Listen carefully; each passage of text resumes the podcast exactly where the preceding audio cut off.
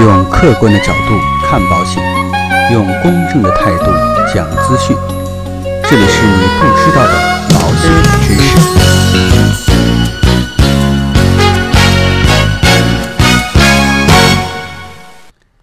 随着年轻人逐渐成为社会和家庭的中流砥柱，对中年危机的忧虑成为社会主流群体的心理的底色。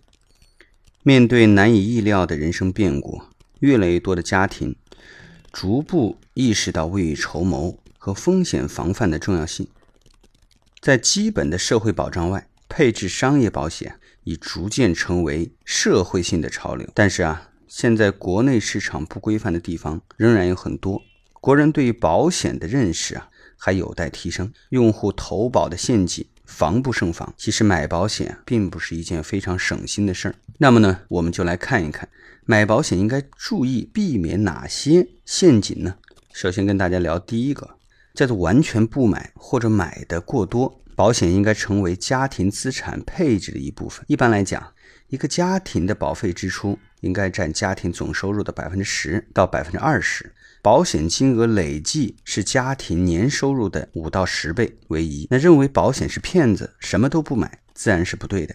买的太多，乱买一气，甚至把保险作为家庭的主要投资，当然也不对。第二个叫重视投资收益，忽视风险保障。很多人把保险当做投资渠道，首先想到的是保本、分红、强制储蓄，却没有想到是否能够抵御健康和意外带来的风险。这是近年来养老险。和教育险等投资类保险大行其道的根本原因。事实上啊，相对于保费而言，养老险和教育险带来的投资收益很不理想，而且中途退保还会损失一部分本金，流动性非常差。从投资理财的角度上讲，保本、储蓄、分红型的保险并不是理想的配置，而是小白投资者容易掉入的一个大坑。保险应该回归保障的本质，以较小的投入获得对抗风险的能力，这才是正确的投保观念。第三呢，舍得给孩子买保险，大人保险却不在意。在一个家庭里，孩子是消费的主体，大人是创造收入的主体。孩子即使出现意外，大人仍然有条件和应对解决的方案。但是作为家里的顶梁柱，大人一旦出现意外，家人的生活就会受了很大的影响。从专业的角度出发，保险应该是保障家里的经济支柱，也就是正当壮年的成员。第四个，指望一张保单解决所有的需求。当许多需求聚集在一起的时候，很多人为了图方便，往往希望一张保单能够包含所有的功能，解决所有的需求。像所谓万能型寿险、分红型寿险，看似包含所有。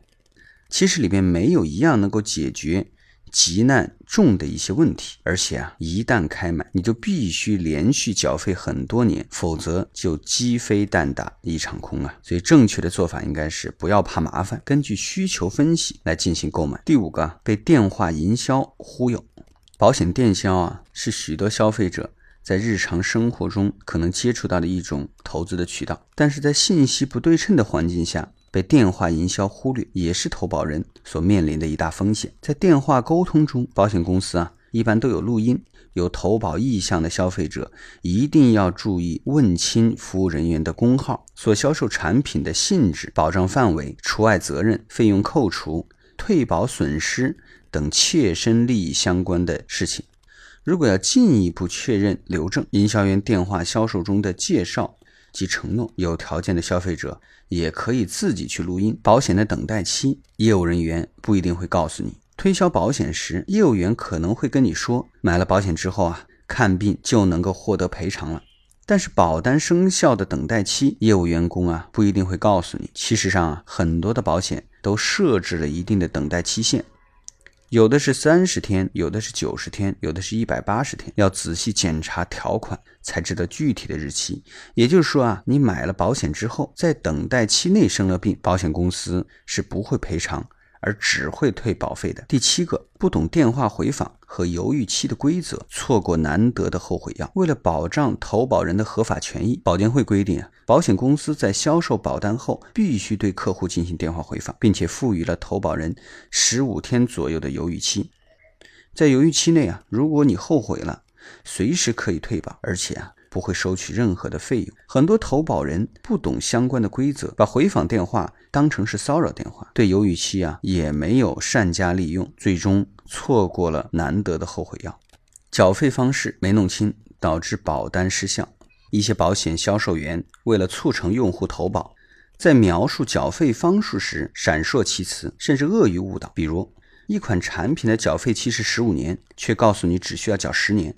等你缴满十年以后，没有缴费了，保险公司会告诉你保单失效了，之前的钱全都打了水漂。第九，免赔条款看不清。保险法规定呢，保险产品的免责条款，保险公司应该在投保前必须向投保人讲清楚。但是啊，很多保险公司为了促成交易，却把这样重要的条款用很小的字放在保险合同最不显眼的地方。到了理赔的时候。